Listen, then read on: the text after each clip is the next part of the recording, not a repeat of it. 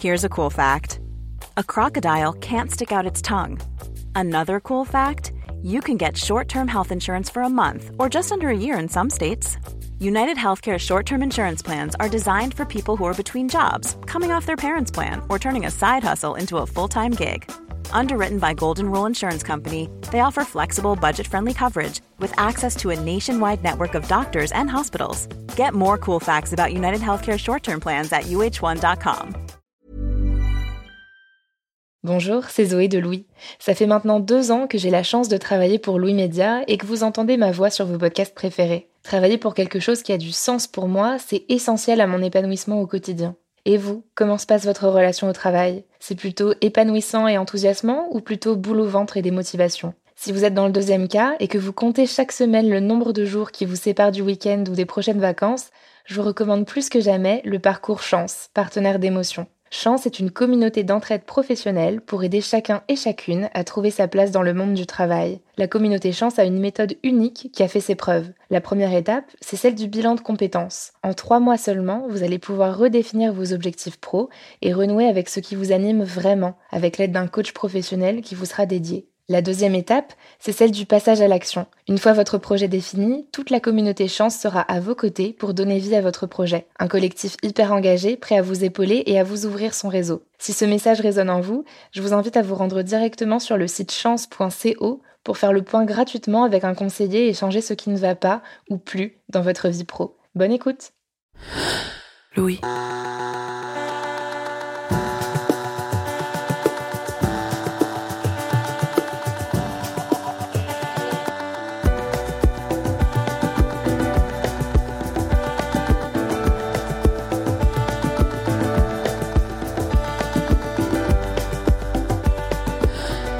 Quand on a lancé Travail en cours chez Louis Média, c'était en mars 2020. Hasard du calendrier, c'est tombé la semaine où la France est entrée dans un confinement pour une durée indéterminée. C'était un bon moment pour s'interroger ensemble sur les chamboulements du monde du travail. Trois ans plus tard, l'épidémie de Covid est passée par là, la crise climatique se fait de plus en plus pressante, le télétravail s'est imposé, les entreprises ont rencontré des difficultés à recruter, le débat sur la réforme des retraites bat son plein. Partout, on se demande dans quelles conditions ça vaut le coup de passer une majeure partie de sa vie à la gagner. Dans Travail en cours, après avoir profondément questionné le monde du travail et sa place dans nos vies pendant trois ans, on a envie d'aller au-delà des analyses et se demander ensemble, une fois ces constats posés, qu'est-ce qu'on fait? Quels outils concrets est-ce qu'on peut mettre en place pour trouver notre propre équilibre dans nos vies professionnelles? Un équilibre plus sain et pourquoi pas plus épanouissant. Dans cet épisode, on décide de s'attaquer à une première question. Comment rester intègre au travail et ne pas compromettre ses valeurs morales? C'est une question qui se présente partout, tout le temps, qu'on travaille pour l'industrie de l'armement ou qu'on doive appliquer des décisions avec lesquelles on n'est pas forcément d'accord. 60% des Français disent faire des choses qu'ils désapprouvent au travail. Comment faire dans ces situations? Quelle stratégie adopter pour se préserver et ne pas se trahir? Je suis Adélaïde Tenaglia Bienvenue dans Travail en cours.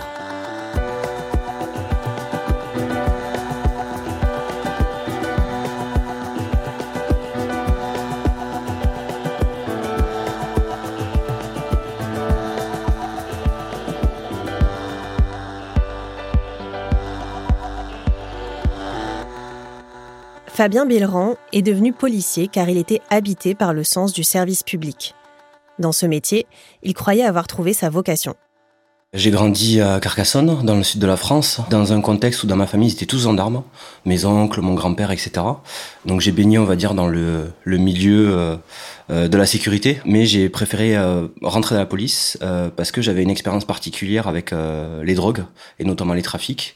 J'ai pas mal d'amis à l'époque qui sont soit malheureusement décédés, soit qui sont tombés dans la consommation problématique, ou voire même qui ont été impliqués dans les trafics avec des règlements de compte. Donc ça m'a motivé particulièrement euh, naïvement à, agir contre, le, contre les drogues, puisque je me suis dit, ben, on va interpeller les trafiquants, il y aura plus de problème de drogue. Et pour ça, il y avait un service euh, particulier qui m'intéressait, euh, c'était la brigade des stupéfiants de Paris, puisque voilà, j'estimais que c'était le, le, meilleur service, en tout cas celui qui me correspondait le mieux pour, pour répondre à ces attentes. Pour lui, ce métier a du sens, c'est d'intérêt général. Il met tout en œuvre pour y arriver. Il passe le concours pour devenir gardien de la paix en 2007, puis il intègre le commissariat de Colombes en police secours. Il passe quatre années à exercer ce qu'il considère comme l'essence du métier de policier, venir en aide aux personnes en situation d'urgence, recueillir les plaintes, faire de la police de proximité. Puis, au bout de quatre ans, il intègre le pôle enquête du commissariat de Colombes. Suivre des dossiers sur le long terme, démanteler des réseaux de criminalité, résoudre des enquêtes complexes, voilà tout ce qu'il espère en intégrant ce service, qui doit le rapprocher de son objectif d'intégrer la brigade des stupes de Paris. Mais rapidement, Fabien Deschantes. Je me suis retrouvé euh, dans un poste où j'avais 300 euh, dossiers en portefeuille, donc c'est-à-dire 300 plaintes de victimes euh, à gérer dans le cadre d'enquêtes, et c'était clairement beaucoup trop pour faire du travail de qualité. Donc là, ça a été très frustrant entre guillemets de devoir sélectionner les dossiers que je pouvais faire et les dossiers que je ne pouvais pas faire, et faire une sorte de tri en fait entre les victimes. Donc voilà, ça m'a posé problème, et je me suis rendu compte aussi que ben, la volonté hiérarchique n'était pas de faire du travail de qualité approfondi en termes d'enquête, mais était plus de faire de l'abattage de la quantité pour remplir des, euh, des tableaux et des schémas statistiques. Mon commissaire m'a clairement dit plusieurs fois, euh, je préfère que vous interpelliez 10 consommateurs de stupéfiants plutôt que vous preniez le temps d'interpeller un dealer. Parce que en termes de statistiques, c'est beaucoup plus rentable pour nous. Effectivement, euh, quand on interpelle quelqu'un avec un morceau de shit, par exemple, sur lui, c'est une interpellation une affaire élucidée, puisque ben voilà le, produit est déjà sur la personne, et donc c'est euh, rentable statistiquement pour euh, l'ensemble des services de police. Et donc il y a un entraînement et une, dynamique en tout cas hiérarchique qui pousse à faire ce genre de pratique avec toutes les dérives que ça peut avoir, puisque ben quand il faut euh, faire un certain nombre d'interpellations par mois, on a tendance à parfois aller provoquer l'interpellation sur le terrain. ça peut être des outrages, des rébellions ou ce genre de choses pour justement arriver à faire le quota hiérarchique souhaité. Donc ça c'était assez compliqué moralement euh, puisque ben, ça, ça, dénaturait la qualité du travail euh, que, que j'avais appris les quatre ans euh, plus tôt. Et en plus, j'avais pas le sentiment de répondre à, mes attentes de départ, à savoir ben, vraiment avoir un impact sur la criminalité organisée et le trafic de stupéfiants. Et contrairement à ses espérances, il n'en aura pas davantage une fois arrivé dans le service de ses rêves quelques années plus tard, la Brigade des Stupes de Paris. Je me suis dit naïvement, à la Brigade des Stupes, c'est un service d'élite de police judiciaire on va quand même faire des enquêtes au long cours, on sera préservé de tout ça. on était quand même censé euh, interpeller ou en tout cas enquêter euh, sur le haut de la criminalité organisée euh, parisienne.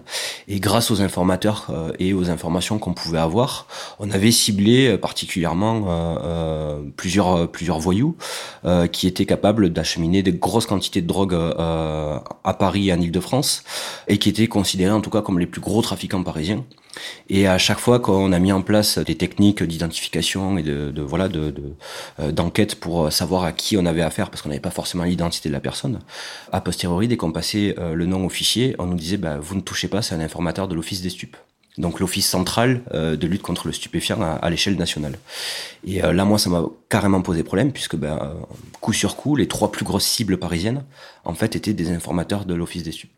Donc ça veut dire que euh, le trafic en région parisienne indirectement est toléré par la police à un autre niveau.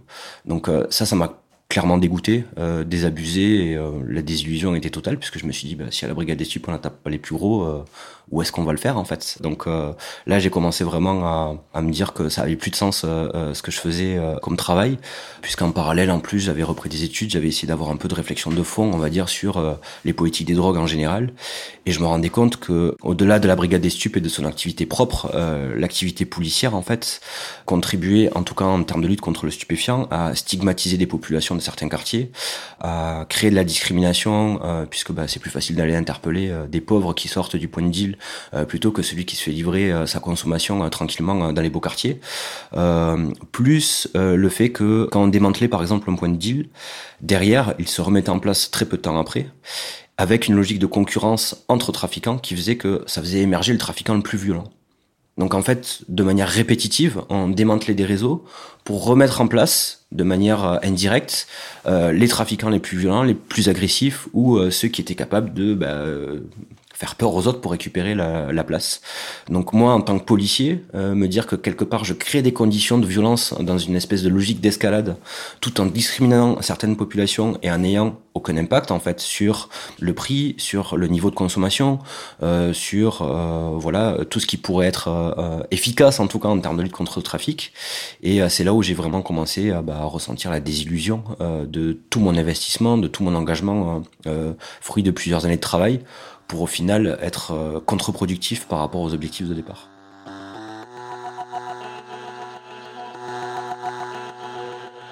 Fabien est dans une situation de conflit éthique.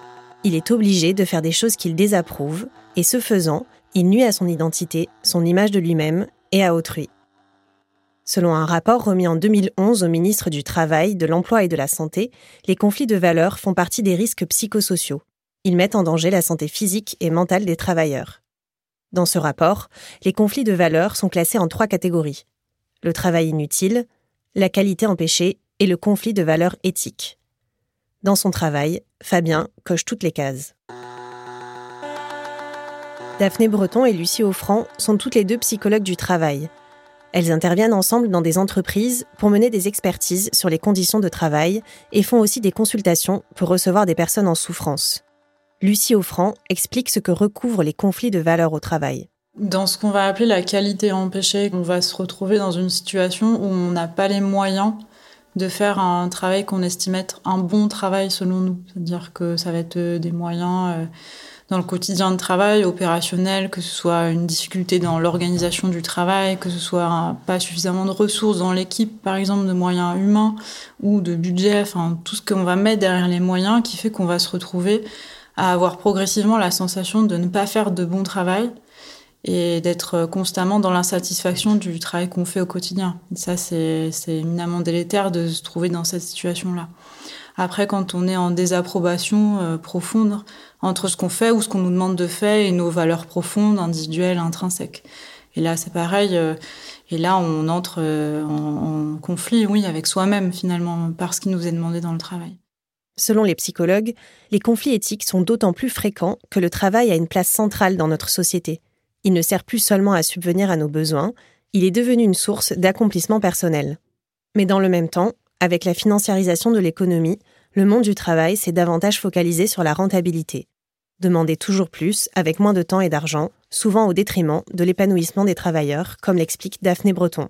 Il faut aussi, et c'est important de le relier pour moi, comme on parlait de bullshit job, on parlait de travail inutile, aussi au phénomène de financiarisation des entreprises qui ont pour vocation à avoir des méthodes et des transformations de l'organisation du travail qui mettent en place de l'évaluation euh, individuelle de la performance sur notamment la base, euh, par exemple, d'objectifs chiffrés qui sont totalement déconnectés du travail réel. Donc, Lucie parlait de perte de sens, c'est qu'en fait, on va venir décortiquer le travail, le standardiser, le découper parce que l'objectif, c'est finalement de faire remonter euh, des chiffres, d'être dans la rentabilité, mais plus forcément dans ce qu'on appelle la qualité du travail. Les conflits éthiques sont notamment très fréquents chez les agents du service public, comme Fabien. Que ce soit dans le domaine du soin, dans le domaine de l'éducation, dans le domaine de la santé au sens large, ou de la culture. Enfin, c'est des administrations qui sont fortement touchées par ça et dans lesquelles le conflit éthique se retrouve puisqu'on n'est plus sur euh, une notion et un objectif de service public, mais on devient dans une notion de rentabilité, de mmh. faire fonctionner finalement les administrations de l'État comme des entreprises.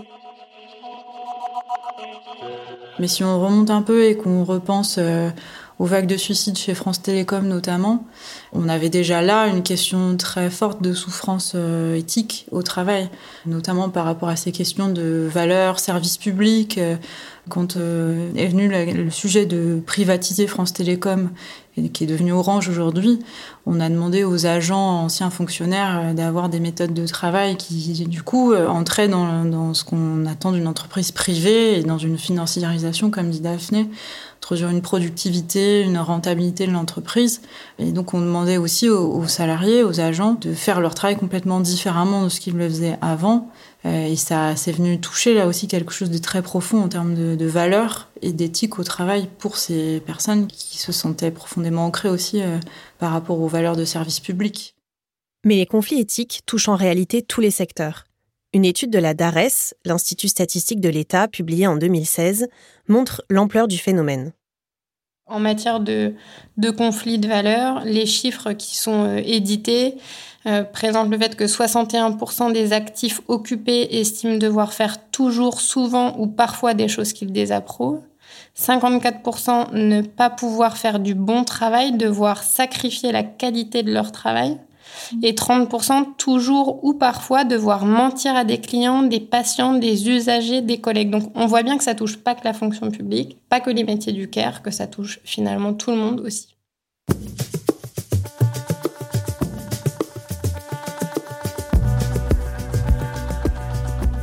L'idéal, quand on se trouve dans une situation de conflit éthique au travail, serait de partir, démissionner. Mais tout le monde ne peut pas le faire quand le risque de ne pas trouver un autre emploi est trop grand par exemple. Alors pour faire face à ces conflits de valeurs, remettre un peu de sens dans leur travail, les salariés vont adopter différentes stratégies, notamment des stratégies individuelles. Dans un premier temps, Fabien a choisi de faire des heures supplémentaires. Il prenait de son temps personnel pour approfondir les dossiers qu'il n'avait pas le temps de traiter au travail. En 2016, il a accumulé 850 heures supplémentaires. Il a fait un burn-out cette année-là. Une autre stratégie est de développer de nouvelles manières de rationaliser ce qu'on est en train de faire. Des fois, on va, pour, euh, si on prend l'exemple par exemple de, dans des centres d'appel de, des métiers qui sont censés aller rechercher de l'argent de personnes qui payent pas leurs factures, par exemple, euh, c'est un métier qui est pas facile à tenir. C'est quelque chose qu'on va un peu, euh, qui peut rentrer avec ses valeurs personnelles, de venir prendre de l'argent à des personnes qui n'en ont déjà pas beaucoup.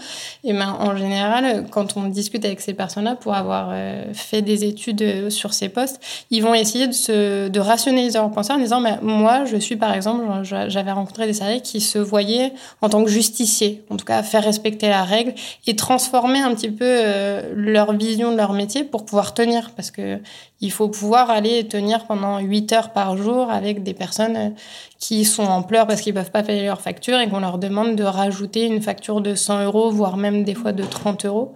Donc ça vient aussi permettre de finalement donner un sens nouveau à son travail et aux objectifs qui sont attendus de nous sur notre poste. L'autre stratégie est celle de la mise à distance des tâches qu'on nous demande d'effectuer. Pour Daphné Breton, on peut même parler de dissociation le corps et le psychisme vont se dissocier, c'est dans ce sens-là qu'on emploie la dissociation, pour permettre à l'individu de tenir et donc de poursuivre son poste. Et donc on va s'arrêter de penser, parce que le fait de penser la situation, de penser ce qu'on est en train de faire et l'acte qu'on est en train de commettre qui euh, bah, a pour effet de venir euh, rentrer en opposition avec ses propres valeurs et faire du mal et à soi, à l'image qu'on a de soi et potentiellement à autrui, c'est pas tenable. Donc on va s'éviter de le penser. Fabien reconnaît avoir eu recours à cette stratégie on va dire qu'il y a quand même une culture professionnelle qui est forte, à savoir il faut toujours se montrer fort, euh, jamais avouer ses euh, pseudo-faiblesses entre guillemets, euh, avec un côté parfois machiste, parfois violent et souvent raciste. Et indirectement, vu que c'est le moule un petit peu de la police, bah, j'ai commencé lentement à adhérer à ces idées sans m'en rendre compte, enfin du moins à, adhérer à certains comportements. Donc je me suis aussi mal comporté dans ma carrière, même si c'est de manière épisodique ou en tout cas par, par petits bouts. Et c'est après, euh, quand j'ai fait le burn-out, c'est que j'ai commencé à avoir du recul et essayer de réfléchir sur euh, mon activité professionnelle, que je me suis dit que, en fait, si j'ai fait un burn-out, c'est parce que justement, j'avais adhéré à certaines euh, valeurs inconsciemment et qui ne me correspondaient pas. Et c'est de là que j'ai commencé à, on va dire, déconstruire ces valeurs et à, me rappeler pourquoi je m'étais engagé dans la police. ce qui a fait que ça a créé un décalage, en fait, aussi avec mes collègues, puisque, ben voilà, je n'étais plus dans le moule et dans la dynamique collective avec un corporatisme qui est quand même assez fort euh, dans la police. I'm Sandra, and I'm just the professional your small business was looking for. But you didn't hire me because you didn't use LinkedIn jobs. LinkedIn has professionals you can't find anywhere else, including those who aren't actively looking for a new job but might be open to the perfect role, like me. In a given month, over 70% of LinkedIn users don't visit other leading job sites. So if you're not looking on LinkedIn, you'll miss out on great candidates like Sandra. Start hiring professionals like a professional. Post your free job on linkedin.com/people today.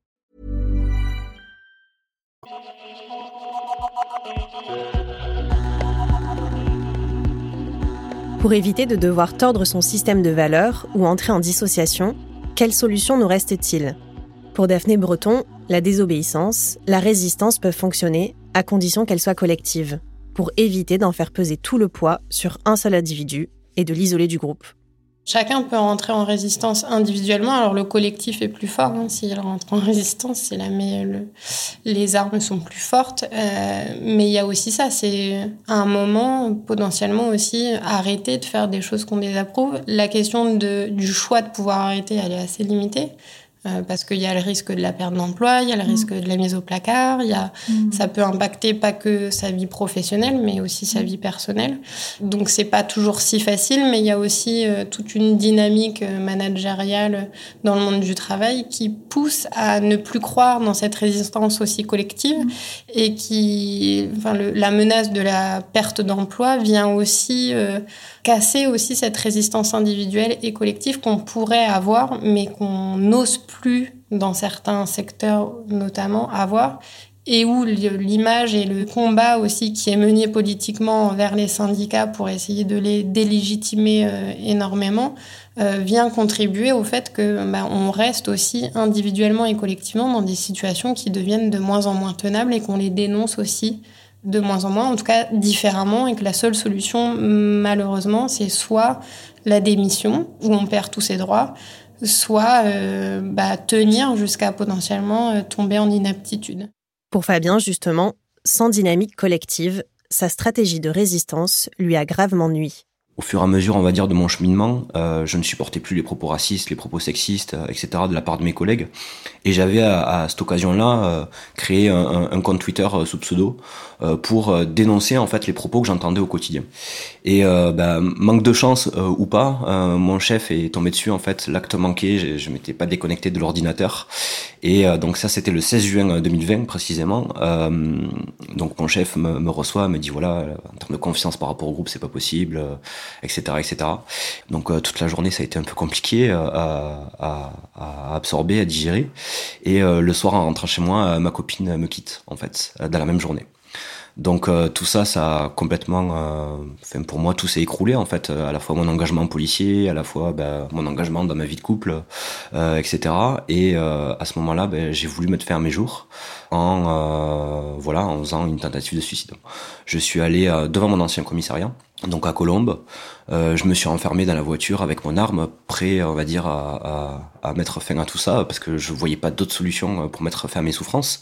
Voilà, j'étais en sanglots, euh, forcément pas bien à ce moment-là, et euh, l'alarme de la voiture s'est déclenchée. Et c'est ce qui m'a réveillé, qui m'a sorti de la boucle infernale et qui m'a fait prendre conscience de dire mais qu'est-ce que tu fais putain mais t'es con euh, arrête tout et, euh, et voilà ça m'a réveillé je suis reparti. Et euh, le lendemain avec une après une discussion avec mes collègues j'ai été hospitalisé en, clinique à Valdracy à côté de à côté de Dijon une clinique spécialisée pour les policiers les métiers d'urgence et de l'uniforme qui ferait justement du, des burn-out ou qui auraient des problèmes d'alcool ou d'addiction ou ce genre de choses. Et voilà. Comment éviter ces drames? La première chose, c'est de remettre de l'énergie dans la lutte collective, mais aussi de faire en sorte que la discussion et le débat autour de sujets éthiques ne soient plus une problématique individuelle. Encore une fois, parler concrètement du travail, de son travail, des difficultés qu'on rencontre dans son travail, du sens qu'on met dans son travail, des moyens euh, organisationnels, humains, matériels qu'on a et dont on aurait besoin dans son travail. Euh, il y a trop peu d'espace et ces espaces-là sont en général très individualisés parce qu'ils se font souvent sous la forme de d'entretien individuel, d'entretien de formation. Enfin, c'est un, un face-to-face avec son manager et il donne pas forcément grand-chose. Et encore une fois, comme le disait Lucie, les managers, on leur donne pas non plus les moyens de pouvoir répondre aux besoins et aux attentes de leurs équipes aussi.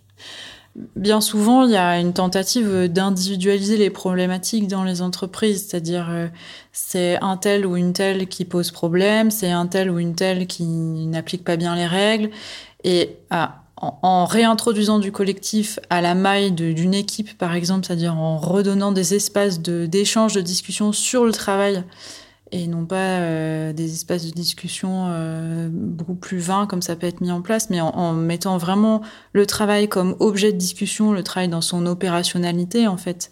Ça permet déjà de redonner du collectif et de recréer des règles de travail communes au travers desquelles on peut discuter de ces questions de conflit éthique, c'est-à-dire euh, comment est-ce qu'on fait quand on a un, une situation, un cas qui nous met en difficulté par rapport à notre éthique. Est-ce que c'est le cas des autres collègues de l'équipe et comment est-ce qu'on fait règle commune par rapport à ça? Donc ça, c'est un premier point. Et puis après, repenser le collectif au niveau de l'entreprise. Et en pensant collectif, on peut venir justement redonner des espaces et pouvoir aussi faire remonter une parole qui est davantage de poids que euh, une parole individuelle.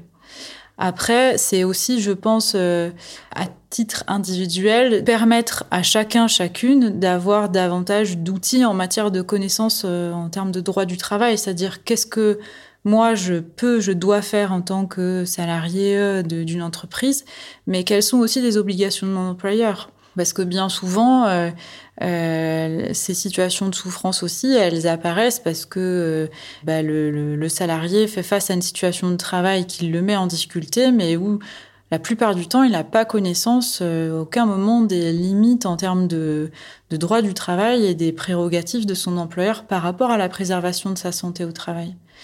Et il y a un, enfin, un gros travail aussi de, de pédagogie, de transmission de l'information sur ces questions-là, pour pouvoir aussi, euh, comme dit Daphné, entrer en résistance par rapport à ce fonctionnement-là et euh, à ces situations-là, savoir aussi quels sont moi mes droits en tant que salarié, quels sont les devoirs de mon employeur, qu'est-ce que je peux, ne peux pas faire et qu'est-ce que l'employeur peut ou ne peut pas faire pour pouvoir après, individuellement et collectivement, euh, remettre du mouvement dans tout ça remettre de l'énergie dans le collectif et mieux armer les individus sur leurs droits.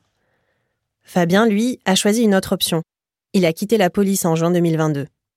Alors j'ai déjà commencé une reconversion en faisant de la location de canoës euh, de manière saisonnière pendant l'été. C'est comme euh, l'accueil d'un commissariat, sauf que les gens ne viennent pas déposer plainte, ils viennent passer un bon moment, donc euh, c'est aussi très appréciable.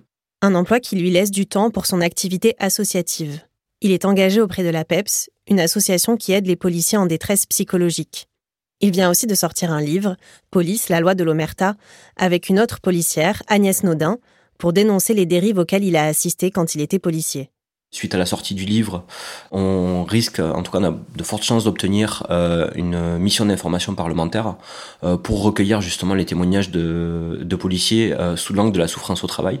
Et à côté, j'aimerais beaucoup retourner au Canada pour continuer ma formation, puisque bah, voilà, là-bas, j'estime qu'ils ont 25 ans d'avance sur nous sur la prévention du suicide. Et au-delà de ça, la police là-bas, c'est inspiré de la police de proximité en France dans les années 90 et euh, a maintenu ce modèle et l'a fait évoluer.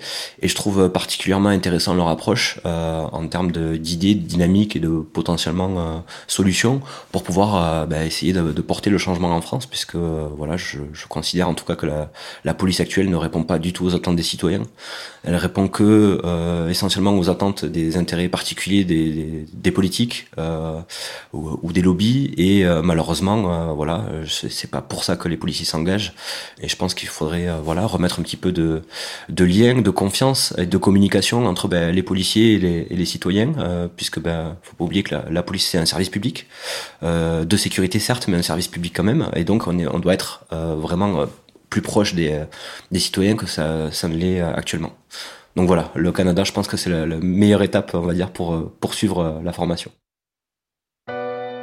ne pas se résigner et aller chercher d'autres modèles ailleurs qui nous permettent d'imaginer les choses autrement et se remettre en mouvement.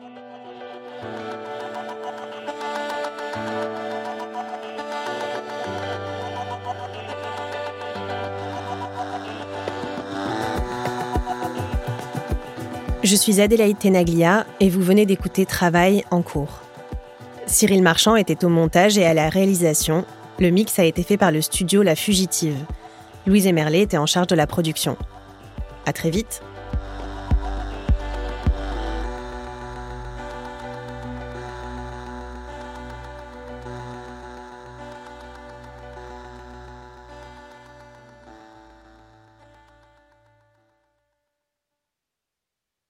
Bonjour, c'est Zoé de Louis. Dans Émotions au travail, on décrypte toutes les émotions qui vous traversent et vous bousculent parfois dans votre vie professionnelle. Aujourd'hui, j'aimerais vous parler d'un podcast super inspirant, Bienvenue dans l'ascenseur, animé par Anne-Cécile Sarfati.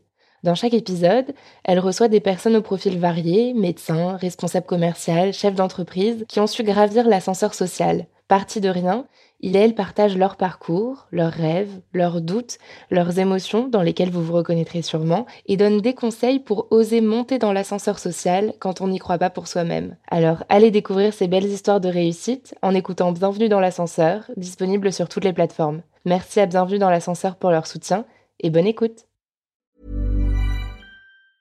Brought to you by. Some things do more than their stated functions, because exceptional things inspire you to do exceptional things. To this select list, we add the all new Lexus GX. With its exceptional capability, you'll see possibilities you never knew existed, sending you far outside your comfort zone. But as much as the GX challenges you, it also spoils you. Its intuitive technology and luxurious features mean that wherever you go, you'll never go without. Live up to it. The all new Lexus GX.